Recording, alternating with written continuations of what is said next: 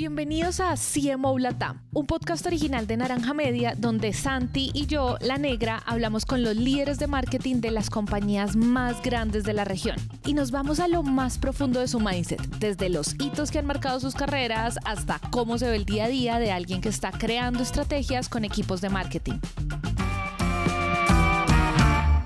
En el episodio de hoy hablamos con Tatiana Orozco, directora de Antevenio para la región andina, una agencia especializada en soluciones de marketing digital. Yo estoy trabajando en un medio que se especializa en la construcción de bases de datos. O sea, eso, eso, es, eso es como muy sencillo. Son estrategias que van en performance, ya sea por CPL, CPM y CPC. O sea, es algo que yo a veces lo catalogo muy básico, pero tiene una esencia fundamental porque hay que entender mucho la audiencia y hay que buscar esa audiencia em, que sea muy bien clasificada para podérsela entregar a ese cliente. Entonces, digamos que para nosotros todos los días es un reto dentro de todos los sectores, porque nosotros impactamos muchos sectores, educación, telcos, retail, sector financiero, o sea, todo lo que es tarjetas de crédito, seguros, eh, viajes. Entonces, claro, nosotros con todo este, este como este mapeo de, los sectores que hacemos con cada uno, pues son diferentes audiencias a las cuales tenemos que llegar e impactar. Entonces, eh, nosotros nos sentamos con, más que todo con agencias. Eh, cliente directo llega, pero pues el cliente directo siempre va a estar conectado con la agencia, entonces digamos que es mi nicho principal ir a las agencias, dentro de las agencias buscar directores de cuenta, los planners y sentarme y decirle, mire, estas son las audiencias que yo tengo y estas son las audiencias que podemos llegar con eh, para su cliente y poder construir bases de datos.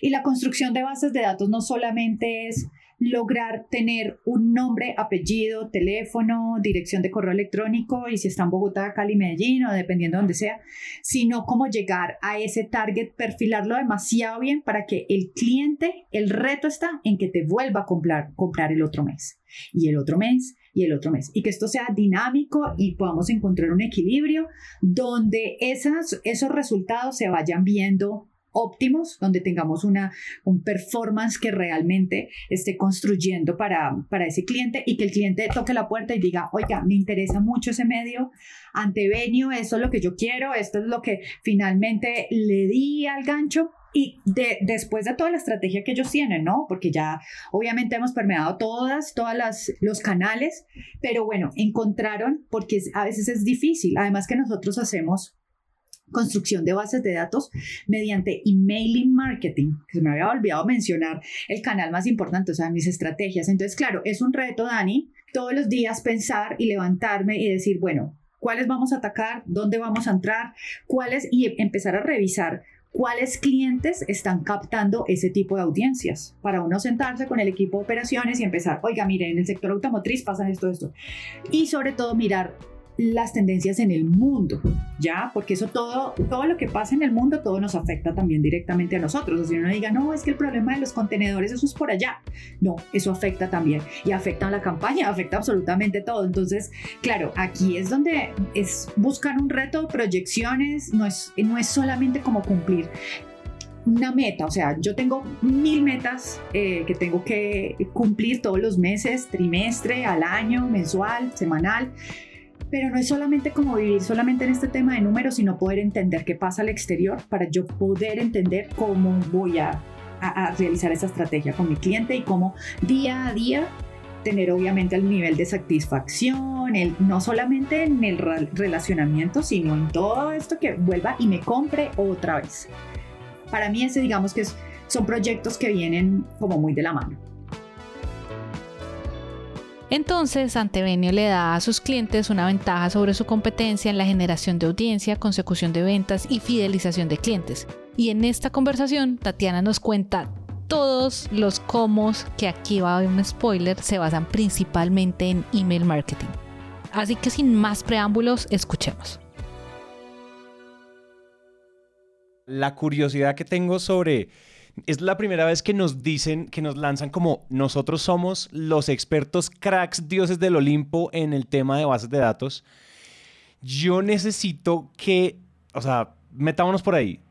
ayúdame a desglosar, a entender este mundo de las bases de datos.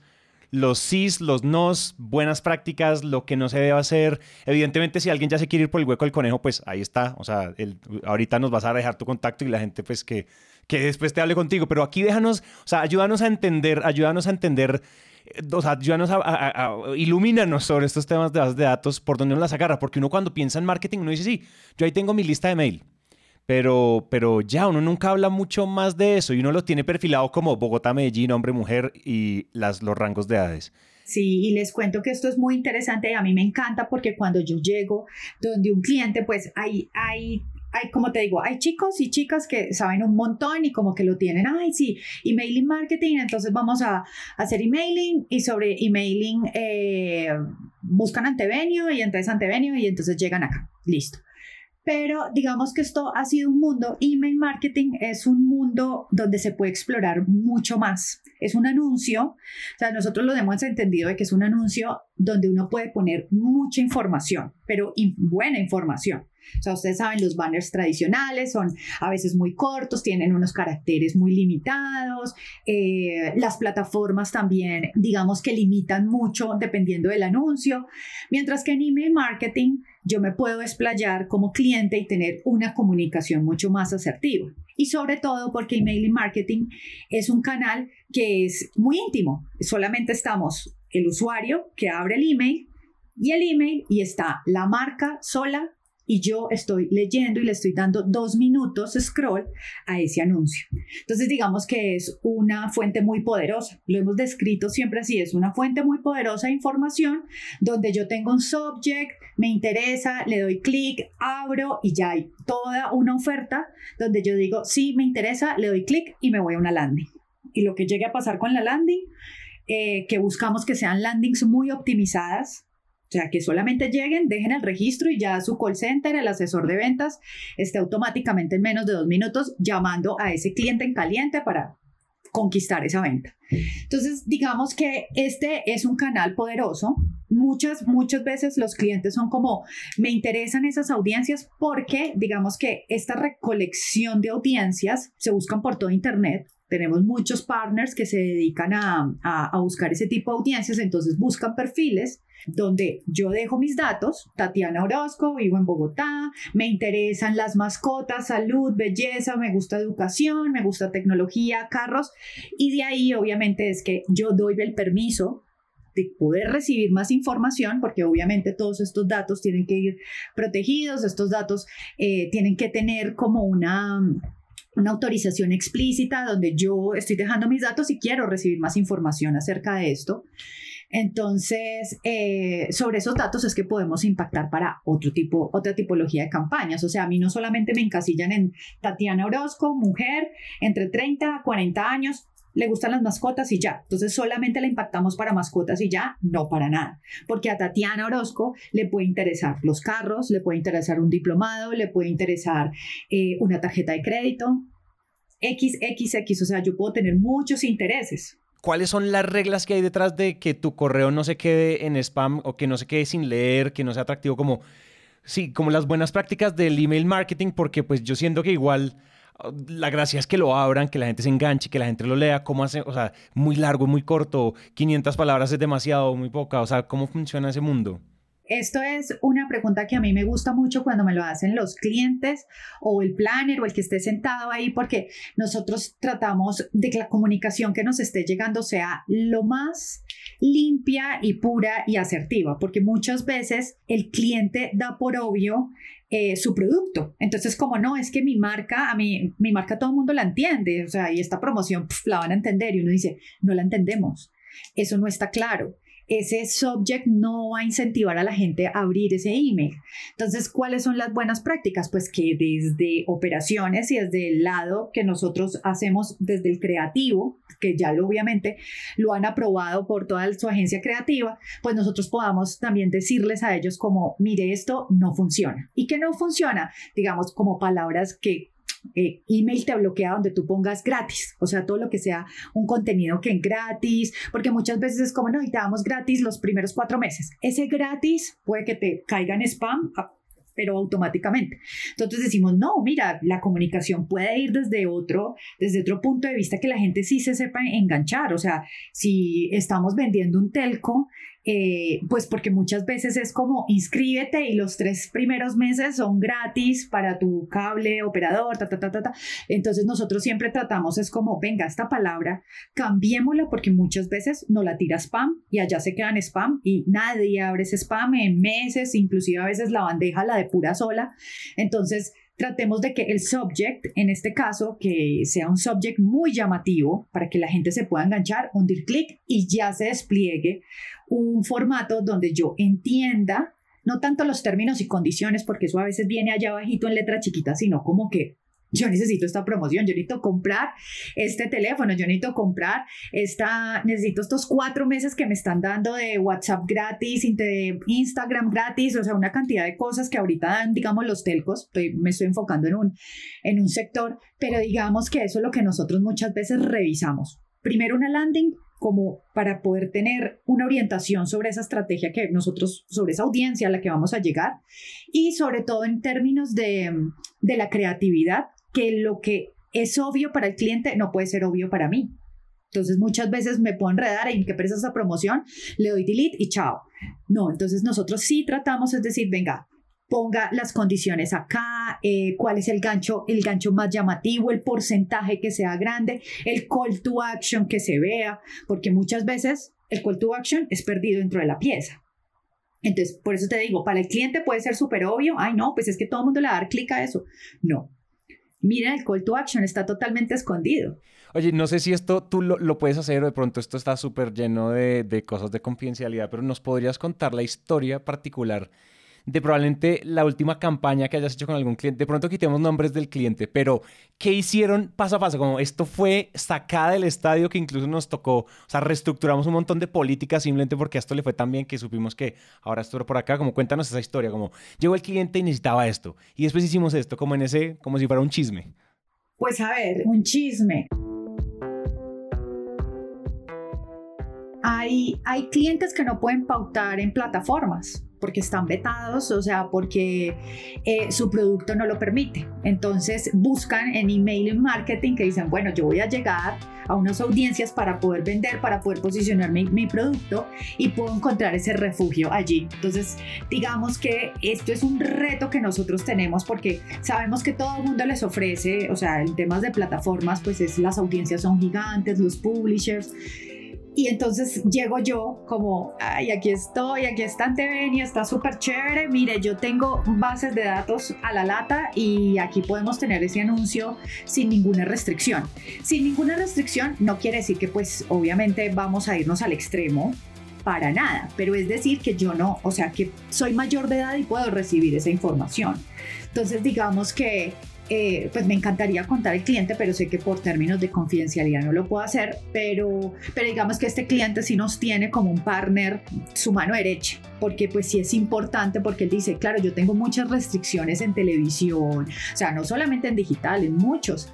Entonces él dice, yo tengo muchas restricciones y tengo, y tengo presupuesto y, y puedo obviamente eh, pautar pero pues obviamente me lo prohíben. Entonces, mediante email marketing, con una comunicación súper sencilla, porque es más que todo de marca, porque no está incentivando absolutamente nada, sino como, oye, conoce mi producto, si lo quieres probar, haz tu prueba, te devolvemos tu dinero, o sea, tiene una cantidad de ganchos y no menciona realmente qué es, qué es, por qué lo prohíbe, pero pues uno ya como que, ah, ok, uno lo entiende, entonces digamos que eso este, este, este canal te permite eso. Entonces, como, bueno, yo sé que las plataformas allá te están haciendo una cantidad de restricciones por email marketing, ¿no?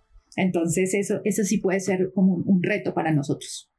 A mí me fascina todo esto que estás hablando de bases de datos porque tengo que confesar que aunque hoy en día parece que el email marketing está pasado de moda, eh, yo soy de las que soy fan del email marketing. Mucha gente me dice a mí eso, entonces imagínate llegar donde un producto donde la gente esté pensando, pero email marketing, ¿quién abre email? Pero con el email, o sea, tú tienes que tener tu email activo todo el tiempo, porque es que desde, desde unas entradas a cine que tú las puedas hacer por ahí, o, o, una, o las confirmaciones de las compras que tú haces, de confirmaciones de citas médicas, Ah, por ejemplo, que ya hay que empezar a, a, um, hacer la declaración de renta que ya llegó.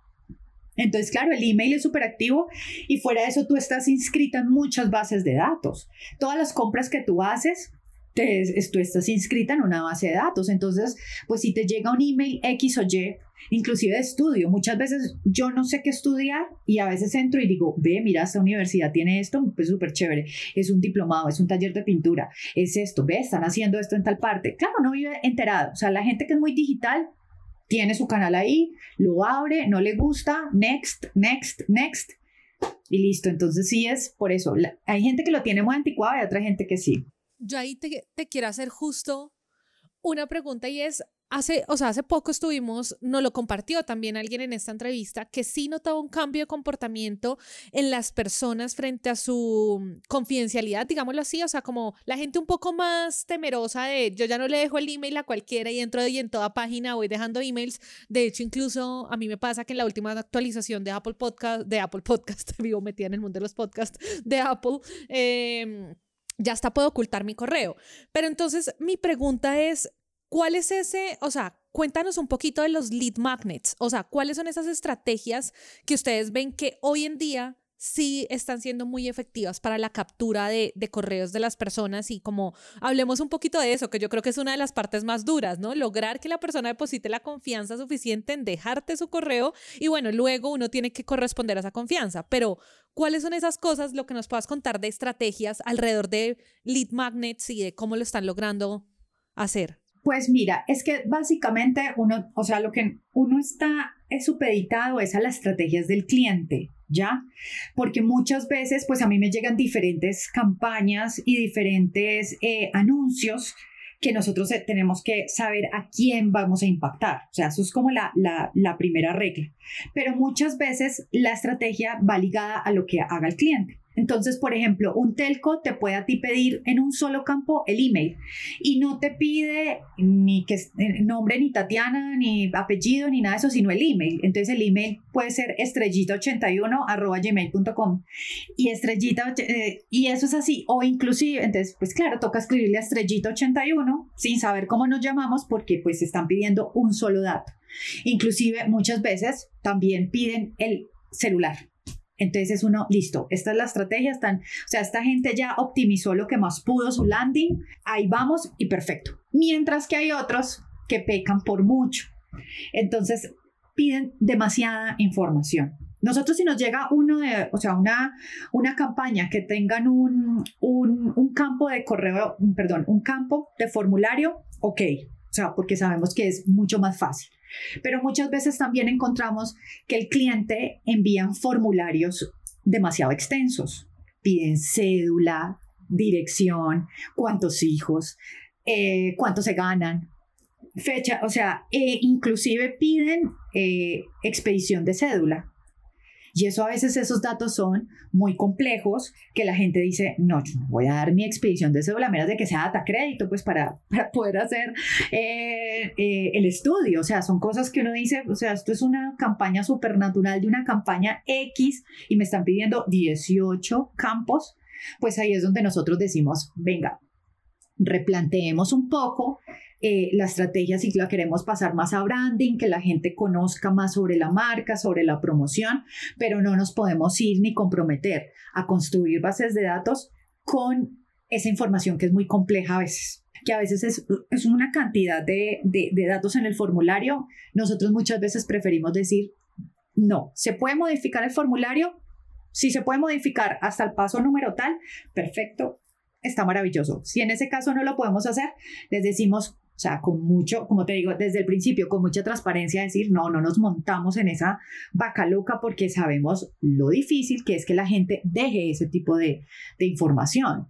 Entonces, es, es claro, pero respondiendo un poco a lo que me dices, es como que no es tanto la estrategia que yo, que yo o Antevenio tengamos en este momento, sino porque ya la estrategia ya viene bajada desde el, desde el cliente, viene aprobada desde México y así se tiene que ir por toda Latinoamérica, hasta Colombia, hasta Sudamérica ya. Entonces, pues no hay nada que hacer, nosotros no podemos cambiar eso. Claro, yo, yo te entiendo esa parte como...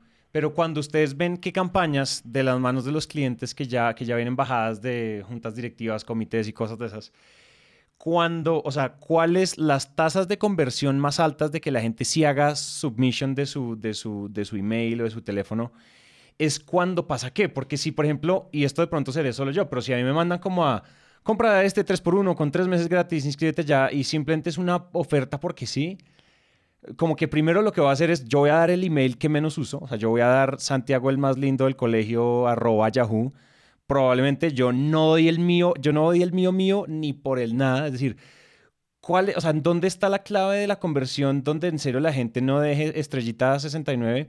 Pero, pero sobre todo como si hay algo, si hay algo a cambio, es decir, como en el mundo del email marketing necesitamos dar algo a cambio o simplemente estamos pidiendo como, ¿quieres aplicar esta promoción y deja el, o sea, cuando la gente en serio con convicción deja harto, una tasa de conversión alta de submission, ¿qué pasa? Exacto, pero pero eso, pero eso a qué va sujeto, pero eso qué va sujeto a la promoción del cliente, a la comunicación que está haciendo el cliente. Por eso nosotros revisamos las landings antes, o sea, si tú me vas a pedir a mí una cotización, yo lo primero que te voy a decir, o una propuesta, lo primero que te voy a decir es, pásame la landing, porque es que la landing es la que a mí me está dando eso que tú estás diciendo, o sea, que no vayan a callar, no vayan a caer a Michael Jackson, ni, ni vayan a estrellitas, ni nada de eso, sino que realmente sean datos válidos porque el cliente me está pagando a mí por datos válidos.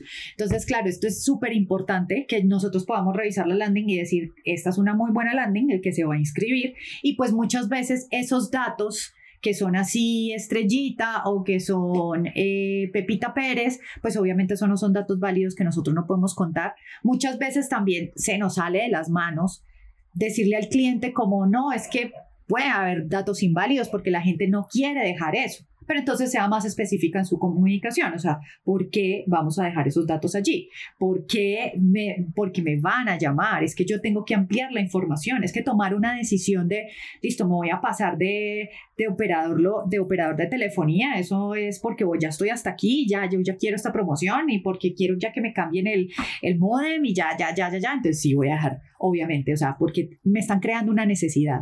Y sobre esa necesidad es que yo voy a ir a dejar mis datos para que luego me llamen o para que diga, bueno, listo, muchas gracias en otra ocasión porque pensé que al tercer mes podía seguir pagando los mismos 90 mil pesos, no sabía que la promoción se subía a 180, pero ya sé que va a quedar registrada, por favor, me sacan de esa base de datos que no quiero que me vuelvan y me llamen y listo, que muchas veces la gente tampoco sabe eso o que me quiera desuscribir de ese email para que no me llegue más.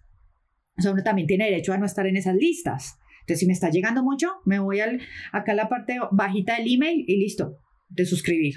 Chao. Y o por teléfono, claro, por teléfono puedo decir, no me llamen más. Y eso lo tienen que hacer.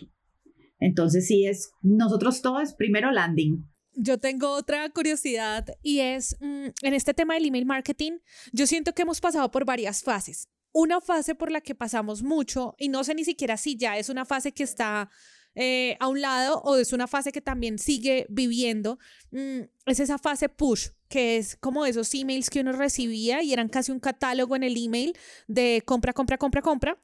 Eh, pero ahora veo que también, bueno, cuando digo veo es, e, esta tendencia viene eh, de tú en los últimos cinco años también muy inbound, ¿no? Te voy a entregar valor, valor, valor, valor, valor y digamos que al mes te digo, oye, acá tengo esta oferta. Eh, yo quiero como conocer un poquito porque yo siento que tú fácilmente nos puedes dar esa perspectiva incluso de los dos lados de la moneda o de uno solo, pero ¿cuál es tu, o sea, en tu experiencia, digamos, en el último año, ¿Cuál es el tipo de estrategias que mejor está funcionando? ¿Esa estrategia push bien hecha, bien segmentada? ¿O esa estrategia inbound en la que yo, eh, no sé, entrego, entrego, entrego contenido educativo de valor y muy adelante reclamo por ejemplo, con una oferta, con algo eh, puntual, voy a reclamar el valor que, que, que di durante todos esos correos. Ok, eh, yo me iría con la primera, con el push, porque es que eso es, eso es lo que yo me dedico, o sea, el tema del push es compra, adquiere, solicita, llama, o sea, esa es, creería yo que es como la estrategia más importante. La otra que es la inbound es la que se dedica a ser el cliente para fidelizar, obviamente, a ese usuario que eso está bien y nosotros lo hacemos, o sea, buscamos todas las bases para que el cliente esté enviando constantemente comunicación a usuarios nuevos, ¿ya? A, a, impactar a una cantidad de usuarios que no están dentro de sus bases de datos. Pero pues claro, el cliente fideliza, el cliente es el que dice, listo, esta, esta gente que eh, recolectamos, eh, no sé, mil usuarios durante el mes de marzo que compraron 20, pero entonces los otros no compraron, vamos a volver a impactar ahorita en abril y, y vuelve y ahí es cuando le llega a uno todas esas comunicaciones repitiéndole a uno que la oferta estaba en 100 mil pesos y ahorita en junio están 60 mil y uno dice, ah, esta es mi oportunidad. Claro, eso ya es, digamos que dentro de la comunicación comunicación interna que tiene la gestión de bases que nosotros recogimos a ese, a, a, ese cliente. Entonces el cliente lo que está haciendo es recolectando esos usuarios para poder hacer ese tipo de estrategias. Mientras que para mí, como medio, a mí lo que me interesa es ese push es eso, es de solicita, que siento yo que es como el más relevante, buscar usuarios nuevos, porque ya los usuarios que eh, ya le recolectamos a ese cliente en el primer mes, en el segundo mes, en el tercero, esos ya son su tesoro, esa ya es su recolección, esa ya es su minería, él ya empieza ya a clasificarlos, él ya empieza a hacer otro tipo de estrategias diferentes dentro de su, dentro de su mm, canal de comunicaciones que ya lo hace con, con el equipo de mercadeo, con el de comunicaciones, con, ya con, digamos como con toda la... Eh, con toda la expertise que él tiene y nosotros sí nos dedicamos a buscar usuarios nuevos. Los que llenan la bolsita, la bolsita, ustedes son los que llenan la bolsita y luego uno esa bolsita es, bueno, cuídela y dele amor para que esa bolsita se mantenga gordita. La gestión de bases de datos, exacto, son dos cosas. Uno es la recolección de bases de datos y la otra es la gestión de bases de datos. Y la gestión de bases de datos es del cliente la recolección es parte de lo que nosotros hacemos, como para, tener como esa línea delgada de diferencia. Ustedes son la punta de la punta de la punta, el primer momento. Sí, sí, puede considerarse, claro. Y estoy incluida dentro de un plan, dentro de un plan de medios que ya un, un chico o una chica llegó y dijo, listo, voy a incluir a Antevenio acá este primer mes con este presupuesto, con esta cantidad de leads, o voy a incluir un número de envíos, 100 mil, 200 mil, 300 mil envíos, para, para que otros usuarios diferentes a los que yo tenga conozcan mi promoción y mi estrategia. Te queríamos, te queríamos preguntar algo, y es, usualmente pasa, esto pasa mucho, es que hay muchos clichés que tocó matar, que tocó revaluar, que dejaron de servir, ¿verdad? Y hay otros clichés que siguen siendo clichés porque siguen funcionando. Entonces, cuéntame un poco ¿Cuál para ti ha sido un cliché como líder de marketing, como marketera, como liderando, liderando Antevenio? Eh, en un cliché de la vida, un cliché de marketing, ¿sí? Que todavía se mantenga, que siga siendo poderoso. Y por otro lado, y por otro lado, ahora, y la segunda, como la segunda parte de la pregunta es, ¿y qué verdad caducó? Eso que siempre nos dijeron que ya no aplica. Y eso que siempre hemos dicho que sigue funcionando. Bueno, clichés, eh, hay uno que pues suena mucho y que yo a veces sí siento que este ya pues hay que quitárselo de la cabeza.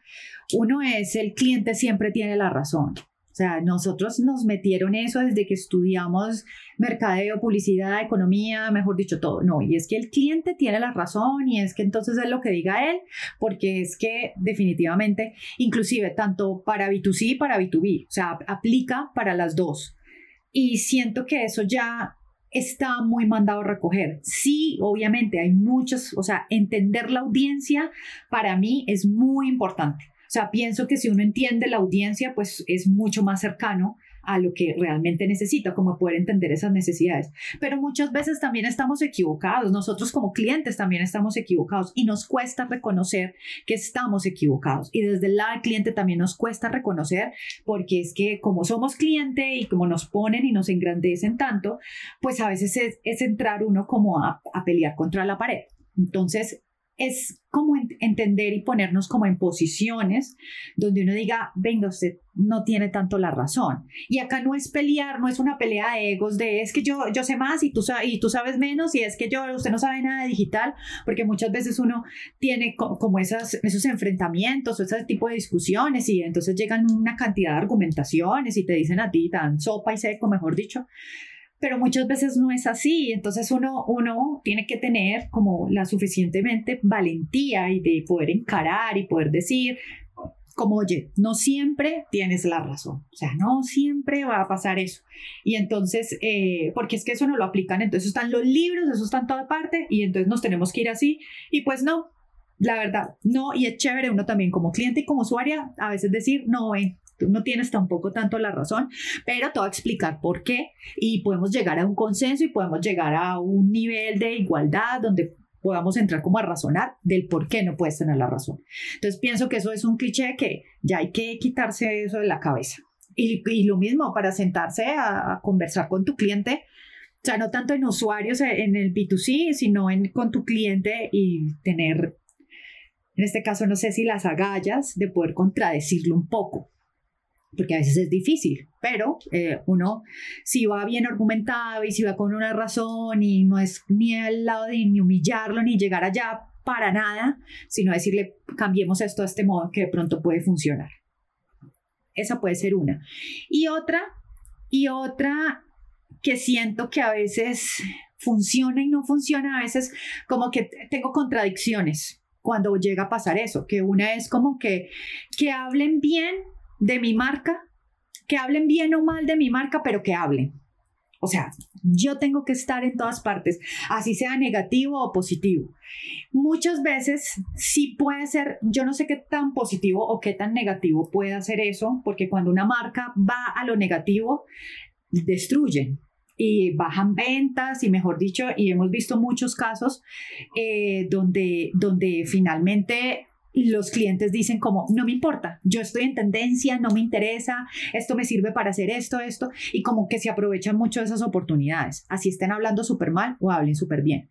Y hay estrategias de comunicación que las sacan del estadio que uno dice, ay, bueno, súper, esta gente sí lo supo hacer muy bien, la, estuvieron en una crisis reputacional dura, pero se levantaron y tan, tan, tan, y hay otras como que, pues, en definitiva, uno dice, la terminaron de embarrar mucho más. Entonces muchas veces ese, esa contradicción de que hablen bien o que hablen mal, pero que hablen como de lugar, pues a veces también puede ser perjudicial. Entonces por eso les digo, a veces tengo como, sí, súper bacano que estén hablando, mejor dicho, pero porque hay detrás, mejor, todo un equipo detrás de eso que es o sea, importantísimo y muchas veces pues las terminan también, o sea, como por arreglar la terminan de embarrar. Entonces, creería que esos dos clichés son como los que más en este momento se me vienen a la cabeza porque, porque los tengo como, como que en, en mi día a día. Le agradecemos a Tatiana por su tiempo y antes de irnos queremos dejarles un último consejo que nos dio, algo que puede ser muy sutil pero esencialmente diferente para ser mejores líderes de equipos. La primera es como tú hiciste un montón de vuelcos en tu vida, pero yo estoy seguro que hay un montón de lecciones que tú aplicas en tu, en tu vida de marketer B2B, porque finalmente tú le estás llegando a otras compañías, que hoy en día son principios que te siguen rigiendo, que probablemente aprendiste en la primera, en la primera empresa, en la segunda, en la ciberseguridad, como esos principios que, como esos principios rectores como que no te abandonan, que no te fallan, que tú te, que cuando tengas, que cuando, cuando, tienes decisiones así contra la pared, tú sabes que, que te funcionan. Y yo creo que todos los líderes en general tienen como ese set de principios internos que, de, que solo se los ha dado la calle. Cuéntame cuáles pueden ser esos en tu caso. Primero, la transparencia. O sea, para mí ser transparente, tanto en mi vida profesional y como en mi vida laboral, es lo que a mí me ha, como que ha permado mucho en que mm, esté como muy conectada con, con ese cliente, ¿no? O sea, la transparencia y sobre todo esa confianza.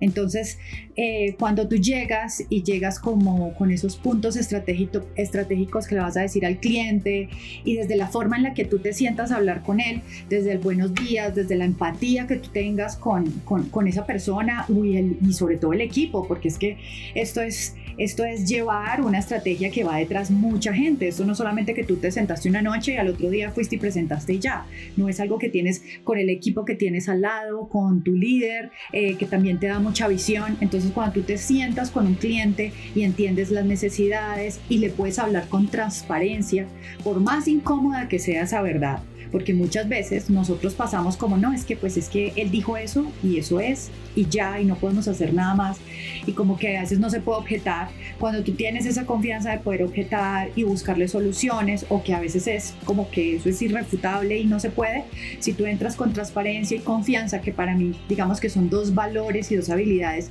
que uno tiene que entender tanto desde la parte de ventas, como desde la parte ejecutiva de cuentas, desde una parte desde el operario que te está dictando a ti unos números que tú tienes que ir allá a decir, no lo logramos, no lo cumplimos, pero cómo voy a entrar también a hacer una solución, me parece que es como para mí es una regla fundamental desde que uno se levanta y es ser transparente y poder dormir tranquilo.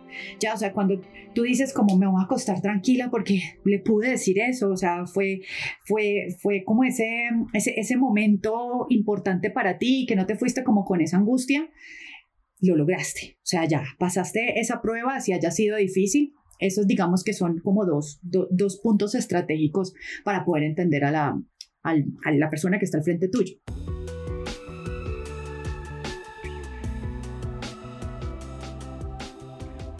Recuerden que este es un podcast original de Naranja Media en el que también queremos mantener la conversación viva con ustedes. Así que pueden escribirnos por nuestras redes, arroba naranja media o por WhatsApp al más 57 317 316 9196 o encontrarnos como arroba cmo-latam en Instagram, TikTok y YouTube, donde compartimos los mejores momentos de nuestros invitados.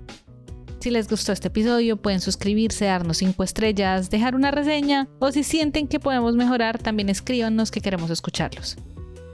La producción de este episodio estuvo a cargo de Juan Molina, edición por Ana María Ochoa, booking por Catherine Sánchez y diseño de sonido a cargo de Alejandro Rincón.